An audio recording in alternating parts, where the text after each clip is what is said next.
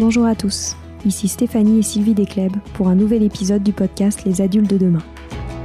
Les adultes de demain, c'est un échange autour de l'éducation et la parentalité entre d'un côté une mère, Sylvie, entrepreneuse depuis plus de 30 ans dans l'éducation, directrice d'école Montessori, créatrice d'un organisme de formation et auteur dans l'éducation, et sa fille, c'est moi, Stéphanie.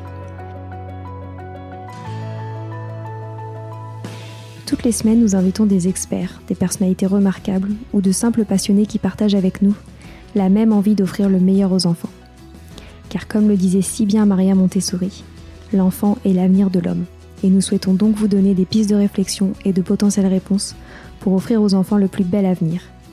Alors si vous êtes jeunes adultes, parents, futurs parents, grands-parents, professeurs ou simples passionnés de l'éducation, ce podcast est fait pour vous.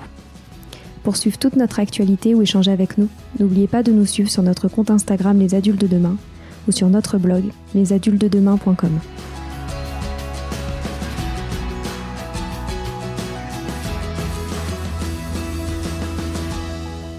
Bienvenue sur les pauses éducatives de Sylvie, un nouveau format de podcast en plus de nos discussions quotidiennes. Dans cette nouvelle série de podcasts courts, Sylvie nous décrit des exercices, des activités ou des applications concrètes à mettre en place avec ses enfants, à la maison ou en classe, en lien avec l'éducation et la parentalité. L'idée est que vous repartiez avec encore plus d'idées à mettre en place dans votre quotidien pour égayer votre vie et celle des enfants. Alors bonne écoute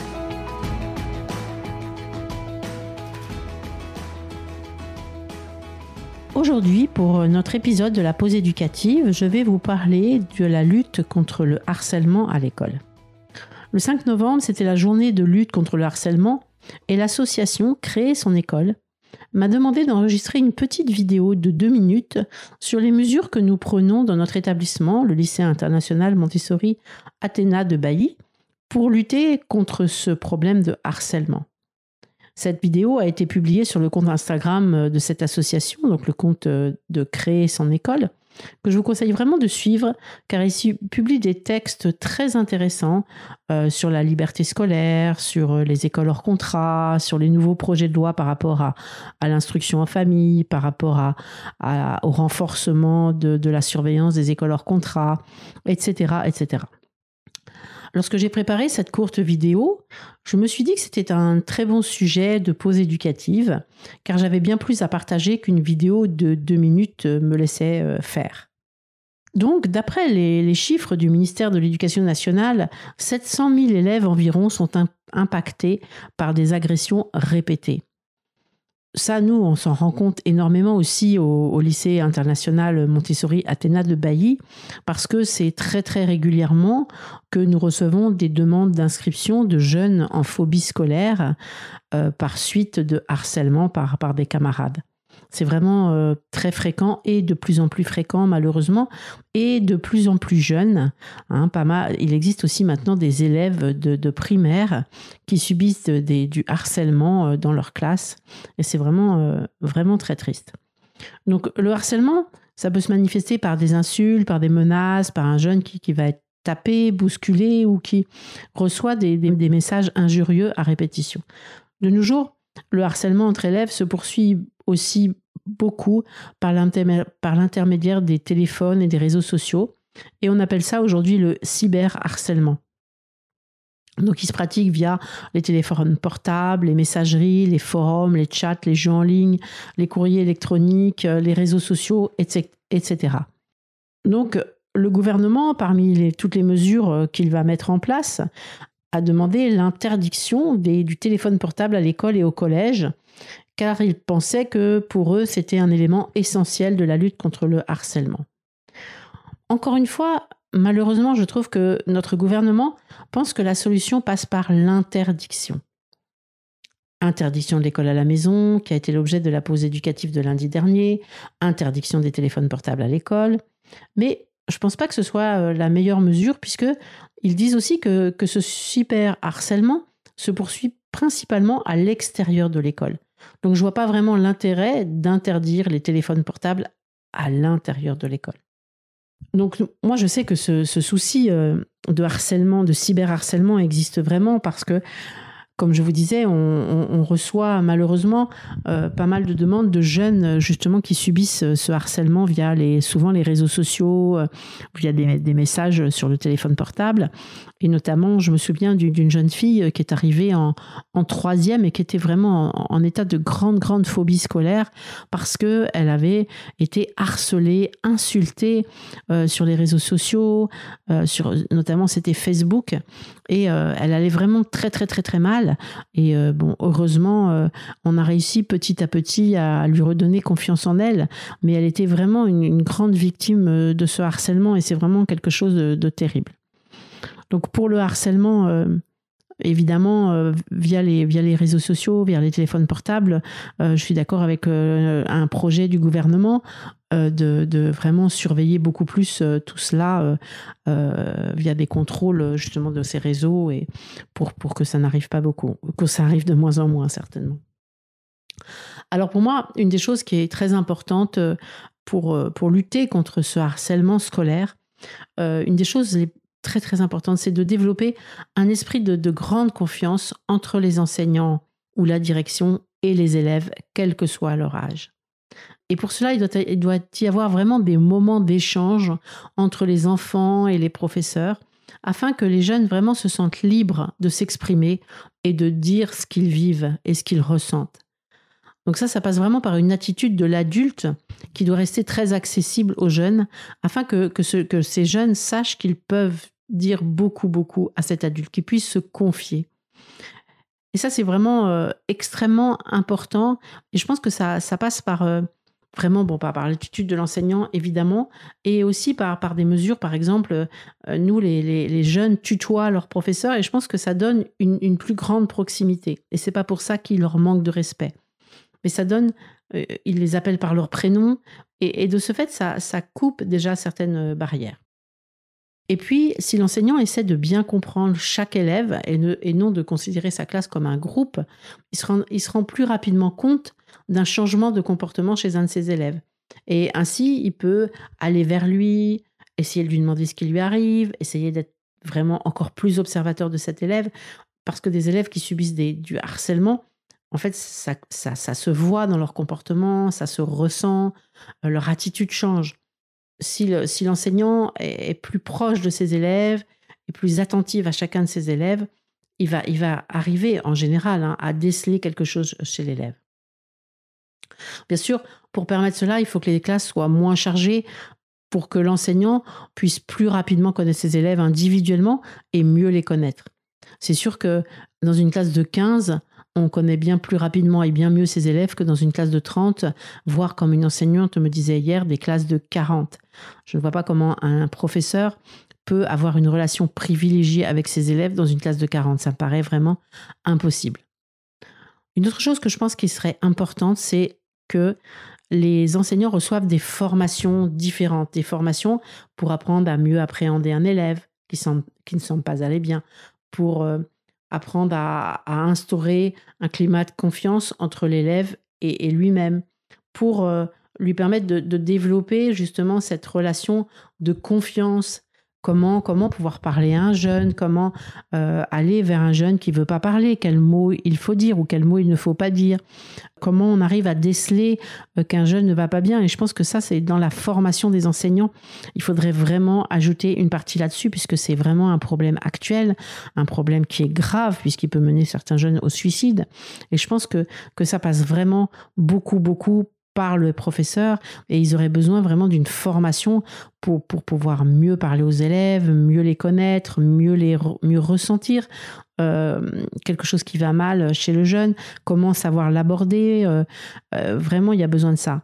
Comme me disait encore hier une enseignante de français de terminale en lycée, public depuis bientôt 20 ans, 20 ans, elle me disait qu'on leur apprend à enseigner leur matière, mais pas à connaître le développement des jeunes, pas à savoir leur parler, pas à savoir mieux les connaître, quelle attitude avoir. donc ça, je pense que, ça devrait faire partie de la formation des enseignants.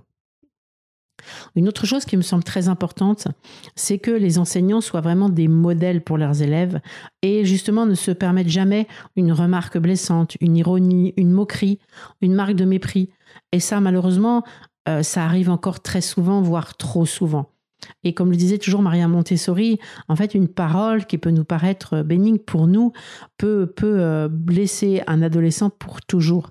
Je pense que si justement dans leur formation, ils avaient plus euh, des notions euh, des neuroscientifiques justement sur le développement du cerveau des jeunes, sur la gestion, comment, comment ils peuvent ou ne peuvent pas gérer leurs émotions, comment ils sont d'une susceptibilité extrême beaucoup euh, euh, justement stopperaient euh, ces, petites moqueries, ces, petites paroles qui, qui peuvent leur paraître vraiment anodines et qui, qui sont extrêmement blessantes et qui sont parfois, qui font souvent reprises par, par les autres élèves. Et, si l'enseignant ne se permettait pas de faire ça, ben je pense que ben déjà certains élèves ne reprendraient pas derrière les mêmes propos. Euh, dans notre établissement aussi, euh, nous avions mis en place à, un certain moment, parce que ça nous semblait nécessaire, des, professeurs qui devenaient des tuteurs ou des mentors pour certains élèves qui en avaient besoin. De cette façon, un, jeune, un jeune collégien ou un jeune lycéen choisissait un enseignant avec qui il se sentait bien et ce professeur devenait son tuteur et ils avaient ensemble régulièrement des conversations au cours desquels le jeune faisait part de ses soucis, de ses problèmes, mais aussi de ce qui allait bien, de, des domaines dans lesquels il avait besoin d'aide. Et l'enseignant aussi, dans l'autre sens, recevait euh, les informations euh, des autres professeurs et euh, pouvait justement ajuster la situation. Et je pense que, que si on mettait aussi ça davantage en place, justement, créer une relation un petit peu privilégiée, eh bien, les jeunes qui subissent euh, des, du harcèlement, qui ont des soucis avec les autres, pourraient à ce moment-là davantage en parler, davantage se confier. Et puis aussi, l'enseignant, s'il voyait un changement de comportement, un changement euh, euh, dans les paroles, il pourrait plus vite réagir et plus vite mettre des choses en place pour protéger ce jeune. Je pense que une chose qui est importante, c'est aussi de commencer très jeune, dès l'école maternelle, mais aussi beaucoup à l'école primaire, et aussi continuer bien sûr en collège et en lycée, d'avoir des, conversations, des débats sur des grands sujets euh, de la vie, et justement sur le fait que chacun a sa place. Souvent, euh, on remarque que le harcèlement est porté contre des jeunes qui semblent peut-être euh, un peu différents pour des tas de raisons, hein, peut-être. On peut pas savoir, mais souvent c'est sur des, des jeunes qui paraissent différents. Et justement, je pense qu'il faudrait expliquer euh, dès tout petit que la différence, c'est la richesse de chacun. Donc, par exemple, aussi le fait d'intégrer des jeunes à besoins spécifiques dans des classes et de demander justement aux autres une grande bienveillance à leur égard, de les aider dans leurs difficultés, ça les rend aussi, les autres, beaucoup plus gentils, beaucoup plus bienveillants. Je pense que la bienveillance est quelque chose qui devrait se développer vraiment dès tout petit petit. Nous, on le fait énormément dans nos écoles Montessori Athéna ou et aussi dans, la philosophie Montessori, puisque puisqu'on on veut développer un monde de paix, donc un monde où, les uns et les autres s'acceptent et sont gentils les uns avec les autres. Et je pense que ça devrait se faire partout, euh, des tout petits. Donc comment? Mais par justement beaucoup, beaucoup de discussions. Donc je disais au niveau du primaire, nous on met en place euh, ces débats philosophiques sur de nombreux sujets. Et du coup, dès qu'il arrive quelque chose en classe, parce que malheureusement euh, aussi certains enfants enfants euh, peuvent euh, être parfois moqués ou rejetés. Et ça, c'est pour moi le début du harcèlement. Et à ce moment-là, si on a un débat immédiat sur le sujet, qu'on en parle longuement, qu'on parle des émotions que ressent cet enfant, de, ce que ça pourrait entraîner, moi je le fais beaucoup dans ma classe, en fait les choses s'arrêtent assez rapidement. Et je pense que ça, ça commence dès tout petit. On va pas euh, voir ces problèmes juste en collège, puisque ça arrive beaucoup en collège, je pense que c'est des, valeurs humaines qu'il faut développer des tout petits petits. Le fait aussi de cultiver euh, la spécificité de chacun en respectant justement le fait que chacun est différent et que c'est ça qui est important, qu'il faut vraiment rester soi-même et que chacun, en étant lui-même, apporte à l'autre, que chacun a donc une place importante, ça permet que aucun ne soit mis de côté parce que je sais pas quoi, parce que il est plus petit, parce qu'il est plus grand, parce qu'il est parce qu'il est différent, parce qu'il est rêveur, parce que parce que euh, il aime pas euh, jouer au même jeu que les autres. Ça, ça me paraît très important. Donc aujourd'hui, euh, malheureusement, je trouve que, que l'éducation publique ou privée sous contrat met, tout le monde dans un moule. Et, et si on n'est pas dans le moule, eh ben en fait, on, se sent, on ne se sent pas à sa place. On se moque d'eux, on, on, a une étiquette. Et, et, donc, euh, je pense que ça, c'est très mauvais parce que c'est à ce moment-là aussi que, que, certains sont exclus et sont moqués par les autres. Donc on dit souvent, il y a celui qui est trop sensible, celui qui est hyperactif, celui qui parle trop, celui qui est dyslexique, celui qui ne comprend rien, celui qui va trop vite, celui qui dérange, celui qui est précoce, celui qui est surdoué, celui qui est sportif. Et, ça, je pense que mettre des étiquettes, c'est vraiment, vraiment pas une, une bonne chose. Et je pense qu'il faut vraiment, au contraire, mettre en valeur ces différences, mettre en valeur ces spécificités pour montrer que c'est une richesse pour chacun, mais aussi pour le groupe. Et que donc, il faut jamais rejeter personne. Par exemple, moi, je me souviens d'une petite fille qui était arrivée à l'école et qui, était un peu différente des autres. Et euh, du coup, elle, était un peu vilaine. Hein. Elle leur tirait les cheveux, elle, se moquait d'eux. Et en effet, les autres l'avaient rejetée. Et là, euh, j'avais beaucoup de discussions avec, les enfants et avec elle pour, leur expliquer que justement, si elle leur tirait les cheveux et si elle se moquait d'eux, c'est justement peut-être parce qu'elle était malheureuse et parce qu'ils ne l'acceptaient pas. Et que plus ils allaient la rejeter, plus ils allaient se moquer d'elle parce qu'elle était autrement, plus elle allait être malheureuse et elle, sa réaction, c'était de les agresser, de mal leur parler, etc. Et le jour où ils ont compris que c'était pas une attitude à avoir, qu'il fallait plutôt euh, l'accepter telle qu'elle était et quand elle leur tire les cheveux, ben, tant pis, dire que ça leur faisait pas plaisir. Justement, parler aussi de, de ses sentiments, de ses émotions, eh bien, eh bien, les choses se sont calmées et sont rentrées dans l'ordre. Et ça aussi, je pense que justement, c'est ce que je disais tout à l'heure, pousser les enfants à parler de leurs émotions, à parler de leurs sentiments, à parler de ce qu'ils ressentent, c'est aussi euh, extrêmement nécessaire parce que parfois, ils se rendent pas compte qu'ils font de la peine à l'autre, sont, que l'autre est malheureux. Et euh, ça, c'est aussi très important de leur apprendre des tout petits. Expliquer aussi euh, beaucoup les cultures différentes et que aussi grâce aux cultures différentes, la vie est plus riche, la vie est plus, plus jolie et qu'on ne doit pas rejeter l'autre parce qu'il a une culture différente. Ça aussi, je pense que c'est important. Beaucoup parler du fait de ne pas rejeter l'autre. Maria Montessori disait toujours que, que quand on ne connaissait pas quelque chose, ça nous faisait peur et qu'à ce moment-là, on le rejetait. Donc apprenons-leur le maximum sur les autres, sur les cultures différentes, sur, sur les différences de chacun. Et peut-être que comme ça, ils n'en rejetteront pas d'autres parce qu'ils sont différents. Et puis que, en fait, il n'y a pas de leader, il n'y a pas il n'y a pas de, personne à qui on va obéir. Et puis celui-là, il va nous dire de leur dire de, harceler l'autre, de le taper. Ça, nous, on a beaucoup de, discussions là-dessus, justement, sur le fait obéir, ne pas obéir. Évoquer tous ces sujets, c'est très important. C'est vrai que je viens d'écrire un, livre sur ce sujet suite aux discussions qu'on avait qui s'appelle Mes petites crènes de sagesse et qui, est paru chez Solar justement. Et, ce livre a, a été écrit parce, parce que nous mettons en place dans nos classes, justement, sur le fait d'apprendre à parler de ses sentiments, à dire ce que l'on ressent. Et ça, ça me paraît très, très important. Je pense qu'aussi, donc, euh, de développer aussi vraiment euh, une pédagogie de la bienveillance envers autrui, ça me semble aussi très important. Je pense qu'on n'en parle pas assez dans les écoles maternelles, dans les écoles primaires, même en collège, on ne parle pas assez de, ce besoin de bienveillance des uns par rapport aux autres. Quand j'entends parfois des parents ou des enseignants, quand par exemple un enfant a tapé un autre, euh, nous on leur dit qu'il faut surtout pas rendre le coup, et on entend, moi j'ai déjà entendu, mais trop souvent des enseignants et des parents disent, mais si, il faut qu'il rende les coups parce que comme ça, il doit apprendre à se défendre. Et ça, je crois vraiment que c'est pas une bonne chose. On ne doit pas apprendre à se défendre. Moi, c'est ce que je leur dis souvent. Alors, il t'a tapé, toi, tu l'as tapé, tu vas le retaper, puis après, tu vas aller chercher un plus grand qui va le taper. Et c'est comme ça que, que, qu'il y a une violence. Il faut stopper cette violence, en fait. Il faut que la violence euh, n'entre pas dans l'école, ne rentre pas dans les classes, que ce soit quelque chose de totalement anormal. Il faut rejeter ces phénomènes de violence et de et d'irrespect les uns après les autres. Et non, la vie, c'est pas de rendre le coup parce qu'on a eu un coup, de rendre le coup, de se faire insulter alors on insulte l'autre. Non, c'est pas ça la vie. Je pense qu'il faut vraiment changer cette façon de, de voir les choses. Une chose qui me semble aussi assez importante, c'est euh, le fait du, mélange des âges et de et de fait d'expliquer aux plus grands qui sont des modèles pour les plus petits et qui sont plutôt là pour les protéger, pour les soutenir, pour leur montrer un chemin, pour leur expliquer les choses, pour leur rendre service. Et quand ils ont vraiment conscience de ce rôle de modèle, qu'ils le prennent très au sérieux, c'est vraiment très important pour eux. Et on voit, moi j'ai souvenir de, de, de collèges où euh, les grands troisièmes euh, maltraitaient les plus petits de sixième.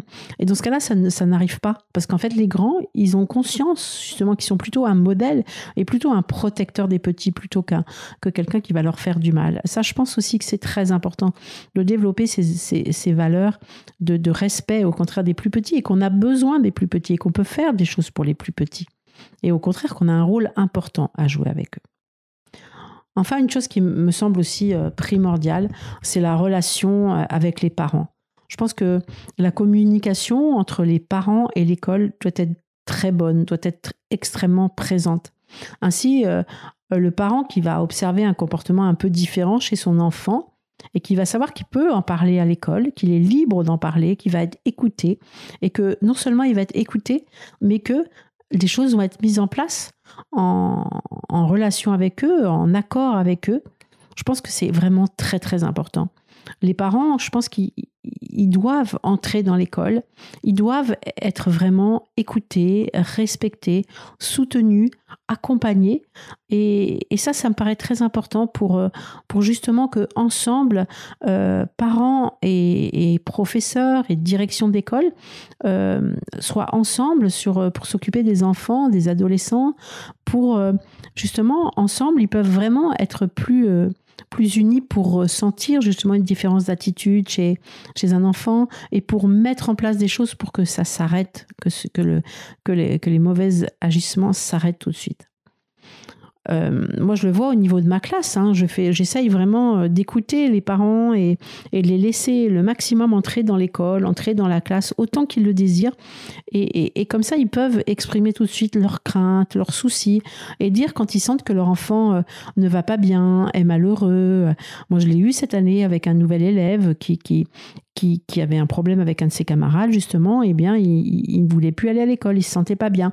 Bon, les parents nous ont, tout de suite écrit et tout de suite, on a, on a réagi. L'équipe avec qui je travaille a réagi, a été formidable. Et euh, il n'y est pas, pas plus loin qu'hier, j'ai eu une lettre de ces mêmes parents qui me disent que maintenant, il se sent bien avec les adultes, il est heureux à l'école, il se sent soutenu et que la relation avec les camarades, eh ben justement, elle va, elle va suivre. Et ça, ça, je pense que c'est très important et que, que le dialogue existe, mais qu'il continue, qu'on se tienne au courant. Moi, ce que j'ai répondu à ses parents, c'est vraiment qu'ils continuent à me tenir au courant de, de l'évolution des choses, de comment ils sentent leur enfant, parce qu'il peut y avoir des rechutes et, et on aura peut-être besoin de réajuster les choses dans quelques temps. Et ça, c'est vraiment très, très fréquent.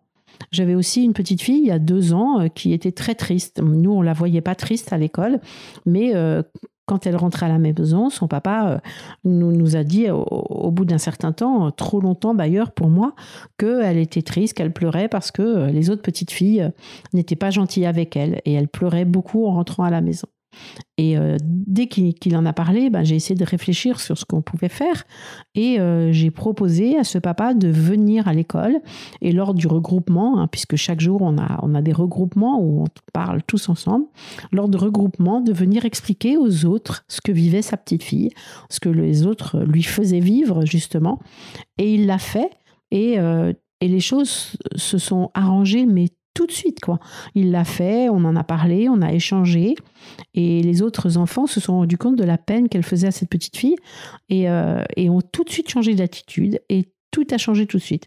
Et même pour ce papa, il s'est senti écouté, il a pu voir ce qu'on vivait dans l'école, qu'on prenait les choses tout de suite au sérieux, qu'on avait une grande communication euh, avec les enfants, et lui aussi a été réconforté étant réconforté, il a pu euh, voilà euh, mieux mieux communiquer avec nous tous et avec sa petite fille euh, sur ce qui arrivait.